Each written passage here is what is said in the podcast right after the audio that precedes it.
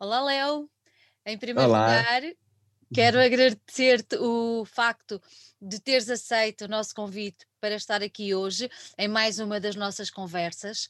Ah, tu és um menino ainda, mas já andaste muito e já deste muita música boa ah, para nós ouvirmos. Uhum. não é? Tens aí um, um trabalho já, já bastante, bastante grande eh, a nível da música, mas tu és um menino que fala o nosso português com um sotaquezinho açucarado, porque o nosso Léo veio do lado lá do Atlântico, da cidade maravilhosa do Rio de Janeiro, certo? Conta-me lá. Exatamente. Pô, primeiramente, obrigado também pelo espaço de estar aqui com, com, contigo.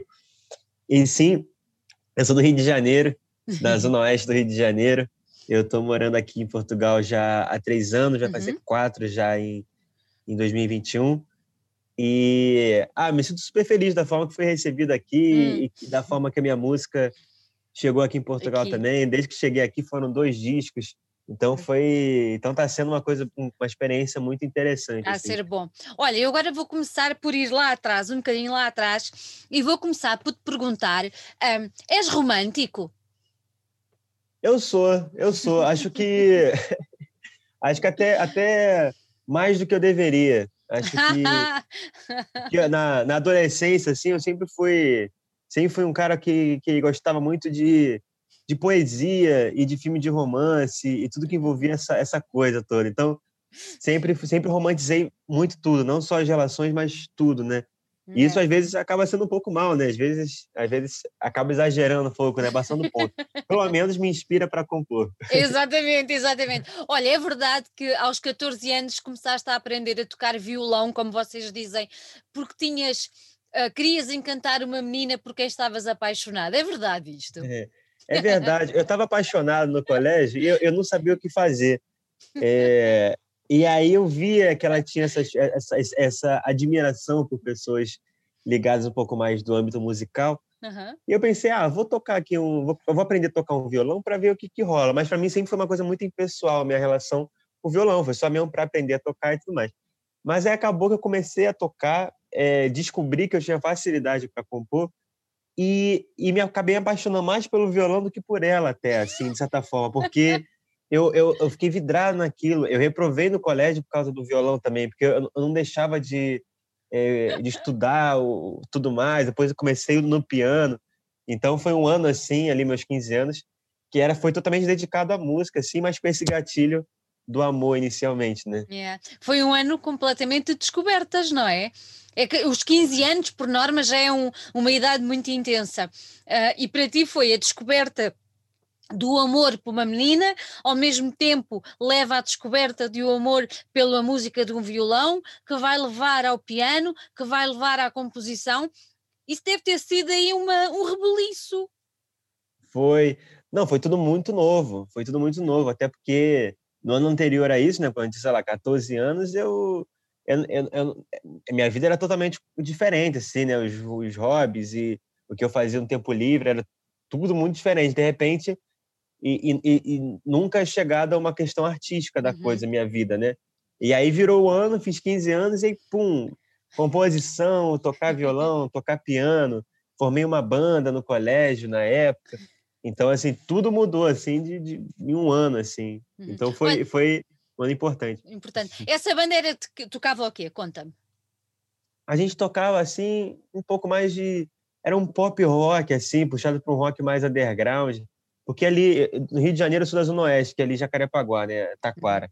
E, e lá, a- eu não sei como é que tá agora, mas sempre foi, assim, da minha adolescência, a cena do rock alternativo muito forte. Então, a nossa referência, assim, eu não tinha referência lá em Jacarepaguá de música popular brasileira, né? A MPB era uma coisa que eu vi que os jovens da Zona Sul do Rio de Janeiro, né? Que Zona Sul que é o cartão postal do Rio de Janeiro, né? Que tem Copacabana, Ipanema, nesses bairros. É, os jovens da Zona Sul tinham mais contato com a música popular brasileira do que as pessoas de Jacarepaguá. Então a gente tinha muito mais a questão do rock alternativo e tudo mais.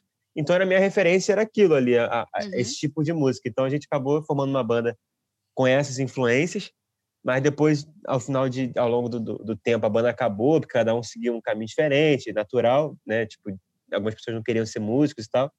E aí, nesse meio termo, descobri a música popular brasileira e foi quando eu realmente entendi é, o que eu queria seguir em relação à música, assim. Olha, qual, qual, quem é foi uh, o teu contacto? Qual foi aquela primeira pessoa da, da, música popular brasileira que tu ouviste e que fez assim aquela, aquele bah, é mesmo isto? Quem foi a primeira? Foi o Cícero. Foi o Cícero. Foi um, um cantor que a minha, a minha irmã me apresentou, na verdade, em 2011, que ela falou assim, 2011, 2012, ela falou assim, ah, esse artista aqui lançou esse disco, ouve aí, talvez você goste. Aí eu escutei o disco inteiro, assim, né? Porque, enfim, minha irmã me tinha me recomendado. E eu odiei, assim, o disco. Odiei, assim, nossa, coisa lenta, não gostei, assim. Mas, mas fiquei por isso. Aí, passando uma semana, fui reescutar o disco. Uhum. Não sei porquê, por algum motivo, fui reescutar. E aí, quando eu escutei de novo, eu me apaixonei profundamente por esse álbum. E, e eu não conseguia parar de escutar esse disco. Eu ficava escutando em loop o dia inteiro e fui caçar as referências dele. Aí eu vi que as referências dele tinham a ver com Los Hermanos, Marcelo Camelo. Uhum. Aí eu fui ver quem era Marcelo Camelo, me apaixonei uhum. pra caramba pelo Marcelo Camelo. É e fácil aí, apaixonar pelo Marcelo, não é? é, eu só conheci o Marcelo pelo Cícero, aí quando eu escutei, falei, nossa, que sonoridade é essa? É. E aí comecei a conhecer também os mais de trás, que, uhum. que hoje são as minhas principais influências, né? Que é o Gilberto Gil, Caetano, Gal Costa, é, Tom Zé, Chico Buarque, né? Comecei a conheci esses artistas através do Marcelo Camelo.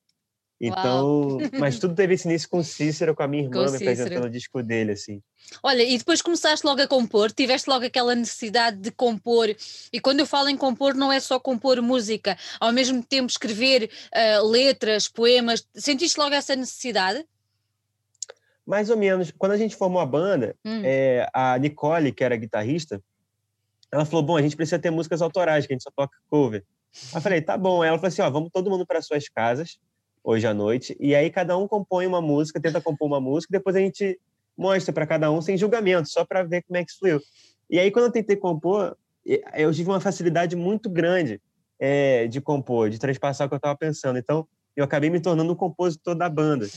Mas eu não cantava, quem cantava era outro menino, nunca acreditei que, que eu sabia cantar. Uhum. Então eu estava ali na banda e, e, fazia as músicas pensando na voz da, da Ju, que era a vocalista assim, da banda. E quando é, quando é que verbalizaste esse desejo de cantar? Quando é que isso aconteceu? Então, eu, come... eu, tava, eu fazia teatro, que era uma técnica de teatro de rua no Rio de Janeiro. E Ai, lá, que giro! É, e ajudava muito a, a, a, usar o diafragma, de botar a voz para fora. Uhum. E aí, na roda de amigos assim no colégio, eu, tentava cantar dessa maneira, mas eu não gostava nada do que eu cantava, era só mesmo para cantar uma canção, para a galera cantar junto.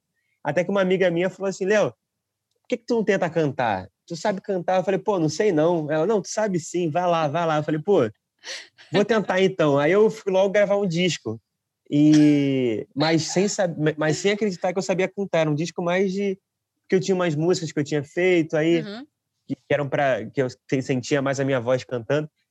E eu fiz mais minha voz assim, se parar para ouvir esse disco, que se chama Dois, que é de 2014, uhum. a minha voz está muito diferente do que é o, os últimos álbuns, porque é, eu sempre fui muito tímido, então eu cantava também muito tímido. Então eu não acreditava que eu sabia cantar, então a voz para dentro numa área totalmente de segurança de voz e não colocava a voz para fora.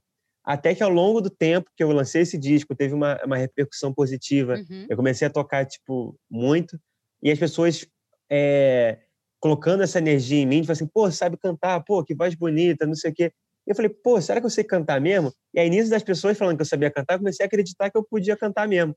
E aí, ao, aí com o tempo, eu fui é, entendendo melhor a minha voz, com mais uhum. confiança, e entendendo os lugares que ela podia ir. Até hoje estou descobrindo, né, porque eu nunca fiz aula de canto, então a cada, a cada concerto e tudo mais, vou descobrindo mais da minha voz. Mas. mas tu, tu, tu, com esse, tu com esse disco, esse primeiro disco, o 2, fizeste uma, uma viagem pela, pela Argentina, não foi? Fiz. Foi, fiz. Assim, tava... foi, assim, foi assim a primeira turnê que tu fizeste? Como é que foi isso? É, foi, foi na real foi o meu primeiro concerto assim solo, né? Porque eu sempre fui muito teimoso, assim, de, de, do, que eu, do que eu queria, eu queria realizar de alguma forma. Uhum. Então, ali com 18 anos, que era a época que eu, que eu estava terminando o colégio e ia entrar numa faculdade, meus amigos todos entraram na faculdade, eu tinha acabado de lançar esse disco E falei, bom, eu tô apaixonado por isso, eu quero tocar, quero fazer concerto. E eu ligava para as casas de shows do Rio de Janeiro e ninguém se interessava no meu trabalho e, e fazia sentido. Era um disco que tinha 50 visualizações no YouTube, não, não, não tinham pessoas escutando, né? Então, é, eu não conseguia lugares para tocar. Então, nisso, eu tinha uma amiga minha que estava em Buenos Aires e consegui o contato de um músico lá e comecei a fazer o mesmo trabalho de booking, de achar casas de shows em Buenos Aires e consegui fechar uma turnê de 30 shows Exato. durante três meses em, ali em Buenos Aires. E aí, eu ali com 18 anos, ali, eu falei, cara, pô, aqui no Rio de Janeiro não estão querendo que eu toque, então vou até Buenos Aires fazer 30 concertos. E aí eu peguei ali um autocarro de 52 horas até Buenos Aires e cheguei lá e fiz, e fiz meu primeiro concerto. O primeiro concerto que eu fiz mesmo, é, porque eu tinha os concertos com a banda, né, mas eu não cantava, como eu disse, eram, eram concertos que outra pessoa cantava. E a primeira vez que eu cantei em público, eu e meu, e meu, meu violão, é foi, foi, em Buenos Aires. E como é que foi? Como é que foi? Cara, foi uma experiência muito estranha, porque eu não estava acostumado a isso, né? Foi. Sempre tinha, sempre tinha mais gente comigo, então era aquela coisa mais só, mas que aos poucos fui, fui me adaptando. Mas foi. Ah, foi curioso, assim, né? Porque o início da minha carreira já foi fora do país. Então acabou que isso já foi um gatilho para eu querer chegar em outros lugares, chegar até aqui também, em Portugal, né?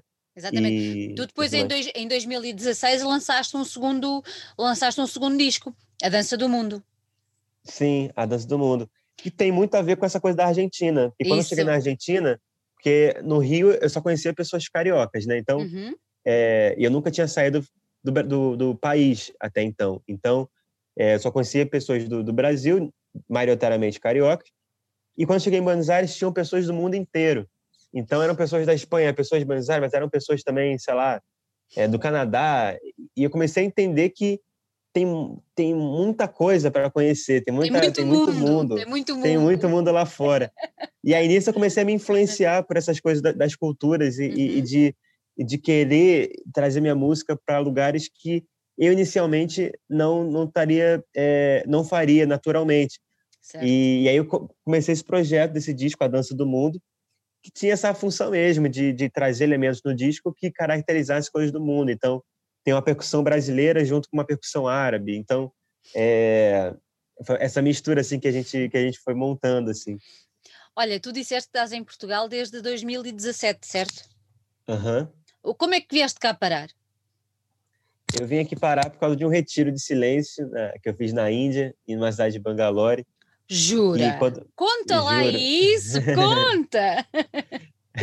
Não, então, eu, tava, eu, tava, eu tinha acabado de gravar a Dança do Mundo, faltava uhum. só os, os ajustes finais do disco.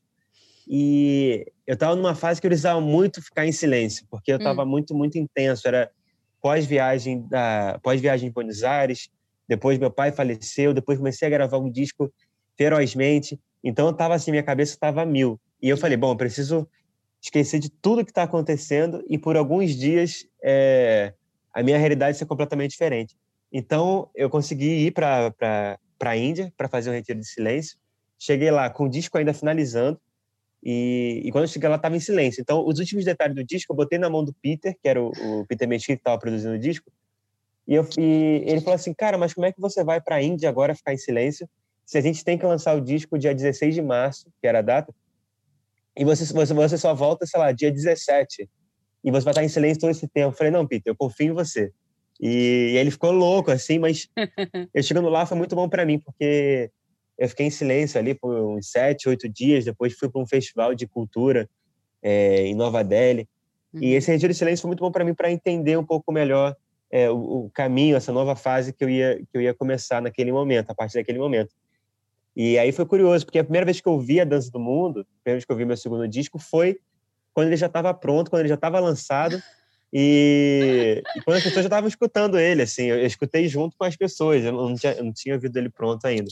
Muito então, foi uma experiência boa, assim, única, assim, a experiência da Índia.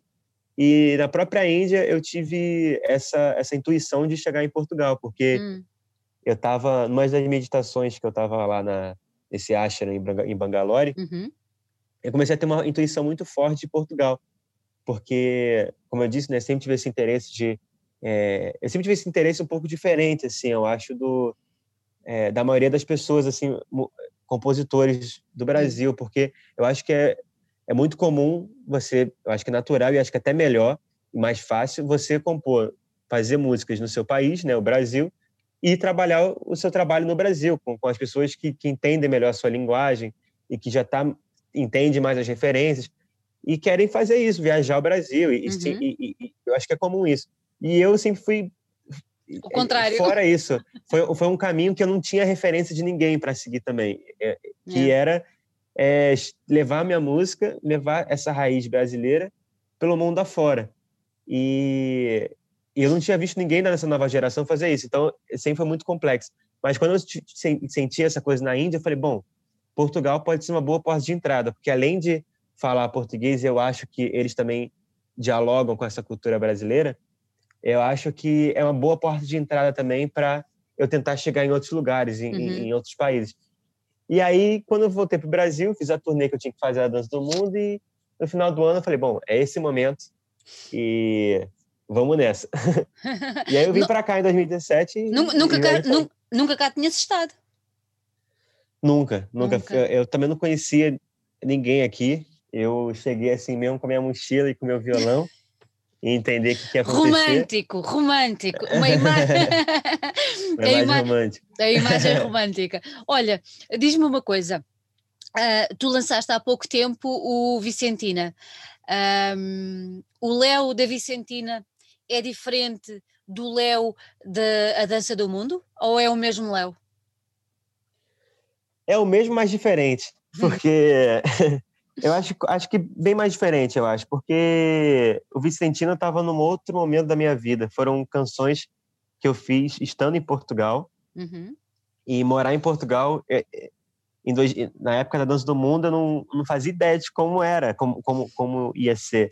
Então, era um período muito diferente da minha vida, de começar a morar sozinho, de é, de estar num outro país que eu nunca tive antes e compor em relação às coisas que eu ia vivenciando e as cidades, as ruas, então as praias. Então foi, eu acho que acho que a essência sempre acaba sendo a mesma, mas eu acho que eu, eu mudei muito uhum. desde uhum. da minha mudança para cá. Eu acho que ainda continuo mudando. Agora nessa pandemia também mudei bastante. É, e enfim lancei coisas então, assim, e, e aí as coisas que eu lancei na, na, época da, agora na época da pandemia já são já é um outro Léo da Vicentina, então sempre está tá transmutando, né? Olha, o, o, o nome Vicentina, o nome do, do disco, tem uma história muito bonita associada. Uh, eu gostava que tu partilhasses connosco, é, connosco essa história do, do, do, título desse, desse disco. Sim, a Vicentina era uma, é, é, é uma amiga da minha avó, era uma amiga da minha avó que já faleceu há, há algum tempo, ela era italiana. E ela, quando eu tinha quatro, quando eu tinha quatro anos, ela se virou para mim, assim, nos meus ouvidos, assim, baixinho, e falou: Bom, olha, quando você crescer, você vai ser cantor. e aí eu achei aquilo um pouco estranho, porque eu, eu até então não, não, tenho recordação de ter algum movimento artístico naquela época. Uhum. Até porque eu só vim aprender a tocar violão, tipo, 10, 11 anos depois, depois. daquele momento. E, e aí, mas isso ficou na minha cabeça, assim, no subconsciente. E aí, quando eu tava gravando, na real, quando eu tava na produção do disco Vicentina, e eu tava pensando no, no nome, eu pensei, bom, aí veio essa imagem na minha cabeça e pensei, cara, já tô no meu terceiro disco. Eu acho que essa previsão dela tá mais que certa. Então, eh, foi minha forma de homenagear a essa sensibilidade da Vicentina que ela teve nesse, nesse período. E, enfim, homenageei ela com esse, com esse nome, com o nome Olha, dela. Este disco acaba por ter uma série de, de circunstâncias que lhe dão uma aura muito especial.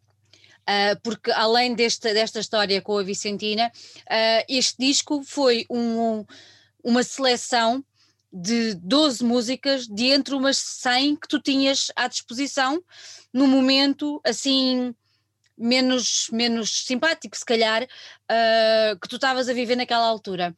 Ah, e uh, eu, eu, queria te perguntar um bocadinho como é, que, como é que surgiu a ideia de fazer o disco, não é? E isso foi um verdadeiro desafio de 100 canções, conseguir escolher as 12 e porquê estas 12? É, foi, foi difícil, mas também é, acabou que, assim, porque eram muitas músicas, né? Eu tava em Praga uhum. e no frio e, e, e querendo desistir da música e tal, até que eu achei essas 100 músicas no, no celular e decidi não desistir, né? E falei, nossa, é isso que eu faço, é isso que eu tenho que fazer. E aí eu liguei para o Paulo Novaes, que foi o produtor do disco, e ele me ajudou a selecionar essas músicas. Só que eu acho que das 100, das 100 para as 50, eu mesmo selecionei, assim, uhum. porque é, por mais que, que, que, eram, que fossem 100 músicas, não eram 100 músicas que eu gostava, porque eu sempre faço bastante música, começo a fazer, faço início, meio e fim, deixo no celular e a vida vai passando. Então, nem, nem sempre são músicas que eu gosto. Então, eu descartei 50, e a partir dessas 50 enviei para o Paulinho, e nós dois ficamos decidindo. E aí, das 50 para 20 foi um pouco mais delicada, tipo, as músicas e tal, mas, mas foi tranquilo. O mais difícil mesmo foi das 20 para as 12. Claro. Porque das 20 para as 12 ali a gente ficou, bota essa, não, tira essa, não, bota. A gente ficou nessa de tira, bota o tempo inteiro. E, mas a gente selecionou essas 12, acho que foi. Acho que no final a gente chegou à conclusão que, que a gente queria um disco que tivesse, que fosse balanceado em uhum. relação a a músicas mais calmas, músicas mais agitadas. Então, o disco é meio a meio, assim, metade, tem, tem cinco músicas mais agitadas, cinco músicas mais calminhas, e tem esse, esse equilíbrio, assim. Olha, se eu te perguntasse se tu achas que a música pode salvar vidas, tu achas que sim? Salvou a minha? Salva a minha, né? Não só, não só como compositor, né? Não só de, de, de expor, não só de expor meus pensamentos, assim, uhum. mas sim de, de, escutar os artistas que eu gosto e, e, e, a forma que as músicas desses artistas influenciam na minha vida e tudo mais, sabe? Olha, tu quando descobriste, um, ou quando tens essas músicas no, no, teu, no teu telefone, uh, tu já tens as letras e as músicas, ou só tens a melodia e depois fazes as letras? Como é que isso tudo se, se, se desenrolou? Normalmente eu tenho já a letra e a música. Porque tudo é junto? Uma... É, porque é uma Uau. coisa minha de fazer já tudo, assim, de compor do mesmo tempo, assim, a, a melodia com a letra. É muito uhum. raro é, eu compor só a melodia ou fazer só a letra. É, eu gosto de pegar o violão e já experimentar uma letra em cima da melodia. Às vezes eu mudo completamente a letra, mas inicialmente tem as duas coisas. Olha, tu tiveste a colaboração do Janeiro numa das músicas da, desse, desse disco. Como é que aconteceu essa colaboração com ele? Então, o Janeiro foi uma, é um artista que eu gosto muito aqui de Portugal e uhum. foi o uhum. primeiro artista, a primeira pessoa, na verdade, que eu conheci aqui. Ah, Porque ah, que assim giro. que eu estava vindo, é, assim que eu estava vindo para cá, eu vi um vídeo dele no Sofá Sound uhum. e, e falei, nossa, que artista legal, acho que comunica muito comigo, com o meu estilo. E aí eu enviei uma mensagem para ele no Facebook, falei, oi, Janeiro, não sei o quê, meu nome é Léo, tô chegando em Lisboa, não conheço ninguém, gostei muito do teu som. E ele não tinha muito material na altura, né? Ele tinha esse vídeo e um EP de quatro músicas, então era, é, é, não tinha muito material. E aí ele falou assim, não, pô, vem aqui jantar aqui em casa, vamos se conhecer. Uau! E, é, e aí eu cheguei, já fui direto, assim, na semana seguinte já fui para casa dele, e aí nos conhecemos e, e nunca perdemos o contato. Então, no Vicentino, assim, ter a, a presença dele no disco foi muito importante para mim, assim, também. Uhum. É, foi simbólico nesse, nesse sentido. E eu convidei ele para cantar essa faixa. E, e aí ele pediu para escutar, e a gente estava num sarau. Pô, gostou aqui? Obrigado. e a gente estava num sarau junto. Eu falei, ó, Janeiro, essa música aqui que eu queria que você cantasse junto. Aí eu cantei para ele e falei assim, pô, vambora, vamos gravar. Olha, realmente este disco é uma. É uma é, é, todo ele é uma história uma coisa muito. E começar a descobrir eh, este teu disco, eu acho que é muito interessante, porque há outra história associada a este disco e que tem a ver com a gravação. Não é? é. Conta lá, é, isto é fantástico. É que tu tens a dificuldade, mas pensas, não, espera, eu quero aquilo, então eu vou arranjar a solução. E tu arranjaste solução para isso. Conta lá, qual foi essa é, solução? É, é a minha teimosia, assim, né? a teimosia que eu falei no início, né? É. Porque. Então, é porque quando eu fui gravar esse disco, assim, tive... na época eu estava em Praga, na época uhum. que eu uhum. fui fazer essa produção do disco, eu me vitimizava bastante, assim, de tipo.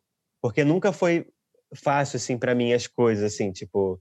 É, já, vi, já acompanhei muitos artistas que, sei lá, do, do dia para outro tinha muitas visualizações e comigo sempre foi um degrauzinho muito pequenininho.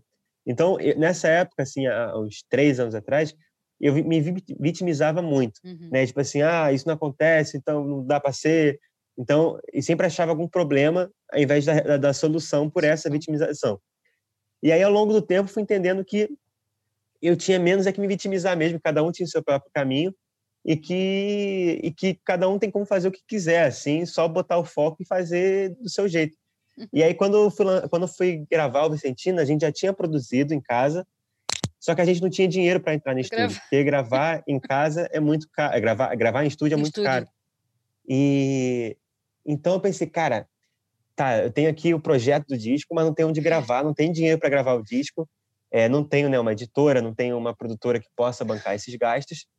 Então, o que eu posso fazer? E, e aí eu fiquei pensando em várias coisas, né? Pensando, pô, mas se eu fizer um concerto e tal, falei, pô, mas é muito dinheiro para conseguir só num concerto, não sou muito conhecido.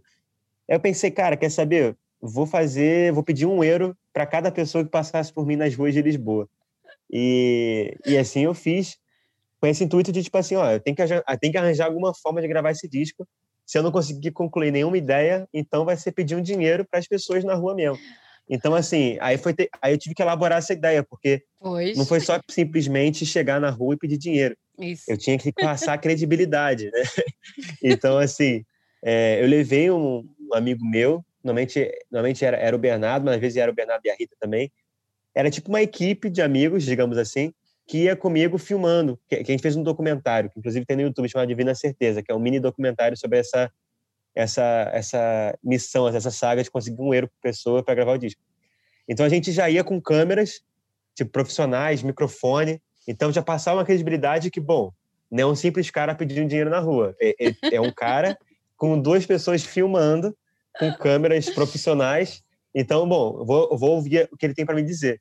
Então, isso facilitou muito. Por mais que tinha muitas pessoas que desconfiavam, é, achavam que era golpe, ou, ou faziam alguma piada em cima para descredibilizar essa, essa ação, a maioria das pessoas deram um euro, né? Inclusive, tipo, em 10, 15 dias a gente conseguiu toda a meta para fazer o disco. Então, assim, foi uma experiência que eu acho que eu não faria nunca mais na minha vida, mas que foi essencial para conseguir gravar, né? O disco e consegui gravar o disco, né? E essa história, essa história é fabulosa, a sério. É muito bom, muito bom, muito bom. Olha, tu gostas tanto de Lisboa que já lhe dedicaste uh, duas músicas. Não então, é? Eu dediquei duas músicas. Uhum. No, é, eu dediquei duas músicas Vicentina, que é o bairro da Graça, Rua de Angola 7. Uhum. Que a Rua de Angola era a rua que eu morava, no bairro dos Anjos. Hoje eu moro nos Anjos, mas é outra rua. E bairro da Graça, enfim, do próprio bairro, né, das referências que eu tenho. E há uma semana e meia atrás, se não me engano, eu lancei um disco de pandemia, uhum. que tem mais duas músicas que falam de Lisboa, então no total são quatro.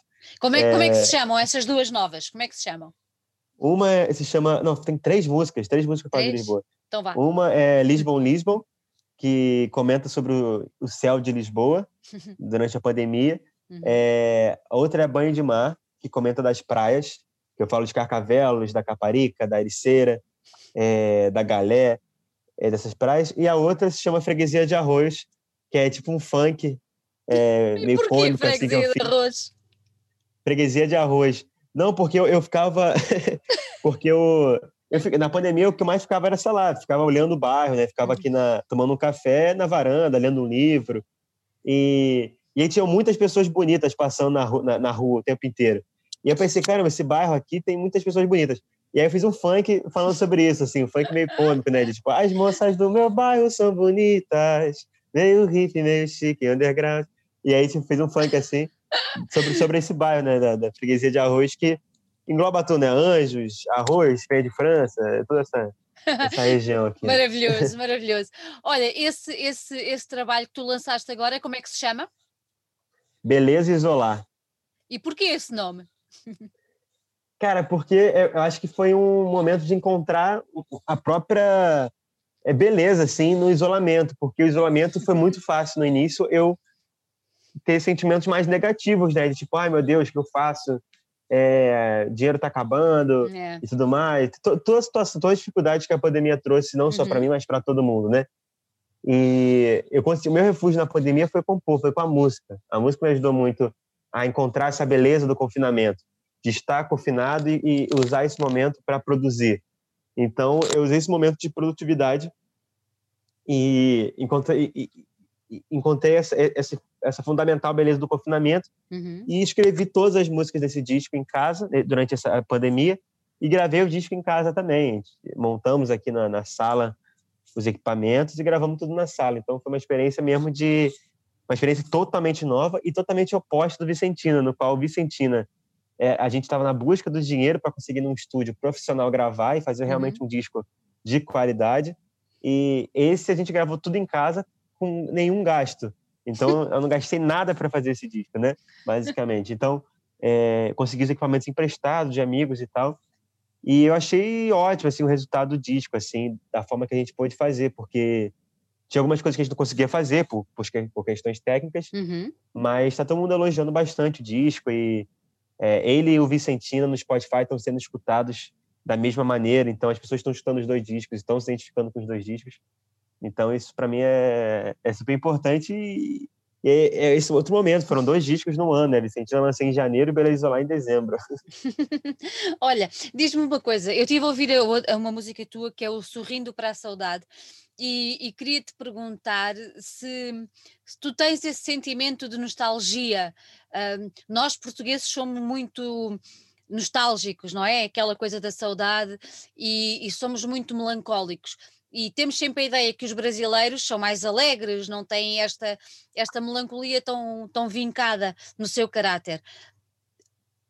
Ouvindo esta música e lendo a sua letra, eu diria que tu também tens esta melancolia que é muito portuguesa. Tu achas que tens? Eu acho que eu, te, eu acho que eu tenho ambas partes, né? Eu acho que a música Sonho para Saudade é uma música que, que traz muita melancolia também, porque eu tinha acabado de chegar em Portugal e, e é aquela saudade de tudo, né? Saudade do amor, saudade da, das ruas, saudade da praia, saudade da família. Mas ao mesmo tempo a música fala sobre o próprio amor, né? Sobre tipo eu vim aqui porque eu segui minha intuição, segui o tarô, segui essas coisas, me amei demais para poder estar tá aqui. Então tem, tem esse diálogo, mas é, eu tenho esses dois lados. Eu acho que eu tenho tanto essa, essa coisa do no disco, né, de ser uma coisa mais para cima e, uhum. e, nos meus concertos, principalmente com banda, eu tento sempre fazer um concerto que tem essa melancolia, tem esse ar mais mais para as pessoas de contemplação, mas que também tem esse momento das pessoas exaltarem toda toda essa alegria, né, que existe nelas. Eu acho que é uma coisa, é uma característica bem forte do Brasil, não só do Brasil, na verdade, da América do Sul, eu acho, uhum. mas do Brasil, eu acho que tem essa coisa do de, eu acho que é uma coisa que foi foi que, que ao longo dos anos mesmo, eu acho que tem tanta dificuldade no Brasil que a solução que eu acho que os brasileiros tiveram entre as dificuldades foi encontrar alegria, sambar em meio à tristeza. E eu acho que isso também é, é um ponto positivo assim do, do, do Brasil de tentar é, de tentar esse, esse, tom de humor. Eu uhum. acho que uhum. o Brasil tem muito essa in, in, in, tem muita indignação. Acho que as pessoas lutam também pela, pela melhoria no Brasil, mas também essa falta de melhoria, essa luta pela melhoria não é, não descarta esse sentimento de alegria. Uhum, então, uhum. ao mesmo tempo, a gente está lutando para ter ser um país melhor, ser um povo melhor, ter, uma estrutura melhor na, na cidade, na, no país. Mas ao mesmo tempo é isso, não vamos deixar a cabeça baixar. Vamos, vamos fazer um churrasco, vamos, vamos celebrar, vamos dançar e que a vida está aí para isso. Eu acho que tem muito isso e inevitavelmente também vai ter assim, nas minhas músicas. Então por isso que o Vicentino também foi muito equilíbrio, assim. Eu acho que tem essa coisa da contemplação, mas também uhum. tem essa essa linha de como a Bairro da Graça, né? Que que, que é uma música mais para cima, mais festiva, por exemplo, Olha, assim. E, e, o, e o, os shows na varanda que tu andaste a fazer eh, em setembro, como é que tiveste essa ideia? Cara, eu tive, eu tive essa ideia porque eu estava muito afim de tocar. Eu não, não conseguia ter concertos e eu queria tocar de alguma forma. E a ideia era fazer só um concerto na varanda. Só que um amigo meu, o Rogério, falou assim: pô, é... por que você não faz uma temporada? Faz o mês de setembro inteiro logo. Eu falei: não, mas não vai ter público para vir toda sexta-feira aqui ouvir. Aí ele falou, não, vai, faz e vê. Eu falei, beleza. Aí eu gostei da ideia dele falei, bom, vou divulgar aqui que vou fazer, vou fazer toda sexta-feira de setembro, concertos na varanda. Vem quem quiser, eu não estava à espera de um, de um grande público assim, mas eu acho que somou as duas coisas. a minha vontade de tocar e de cantar, de fazer concerto, com a vontade de pessoas de assistir alguma coisa, de, de ver algum movimento acontecer na cidade, né? Que eu acho que é o, é o que estava precisando. Setembro, as leis estavam um pouco mais flexíveis, né? Uhum.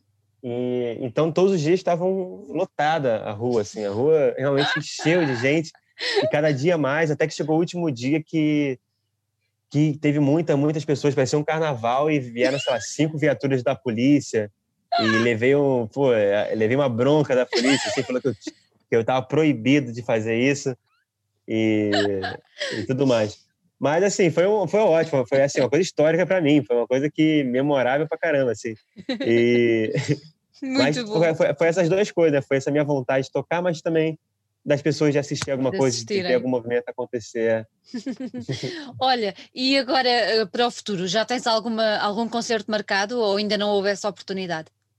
Eu ainda não tenho nenhum concerto, hum. mas espero para 2021 conseguir apresentar esse novo trabalho uhum. é, aqui em Portugal, que ainda não tive a chance, consegui tocar no Brasil, mas no início do ano, antes da pandemia, mas aqui não consegui. Então, espero muito que no próximo ano eu consiga tocar aqui em Portugal e a quantidade de lugares possíveis também. Vamos ver o que acontece. Olha, com, tanto, com tanta hum, energia criativa que tu tens, já estás a preparar um novo disco ou ainda não? ainda não. Agora, agora próximo ano eu queria fazer é, queria fazer mais feats, né? Fazer lançar alguns singles soltos com, uhum. com artistas que eu admiro. Vou ver se consigo fazer isso, mas é um, é um plano que eu tenho. É, e aí vamos ver. Aí eu já não sei qual, qual é o plano para o próximo disco, mas com certeza em breve estarei me planejando. Léo, olha, gostei muito de ter aqui. Parabéns pelo teu trabalho. Uh, desejo que o próximo ano te traga tudo de bom que tu mereces. Uh, não ficas parado e vais à luta, e vais à luta de uma maneira muito, muito boa onda. Isso é muito bonito de ver. Um grande beijinho. Ah, Feliz Natal e um 2021 cheio, cheio, cheio de coisas boas é o que eu te desejo. É, para ti também, desejo tudo, tudo para ti também. E, enfim, muito obrigado pelo espaço. E Feliz Natal, Feliz Ano Novo e que tudo de que tudo de 2021 seja muito melhor do que esse Muito ano, né? melhor. Um beijinho grande. Um beijo.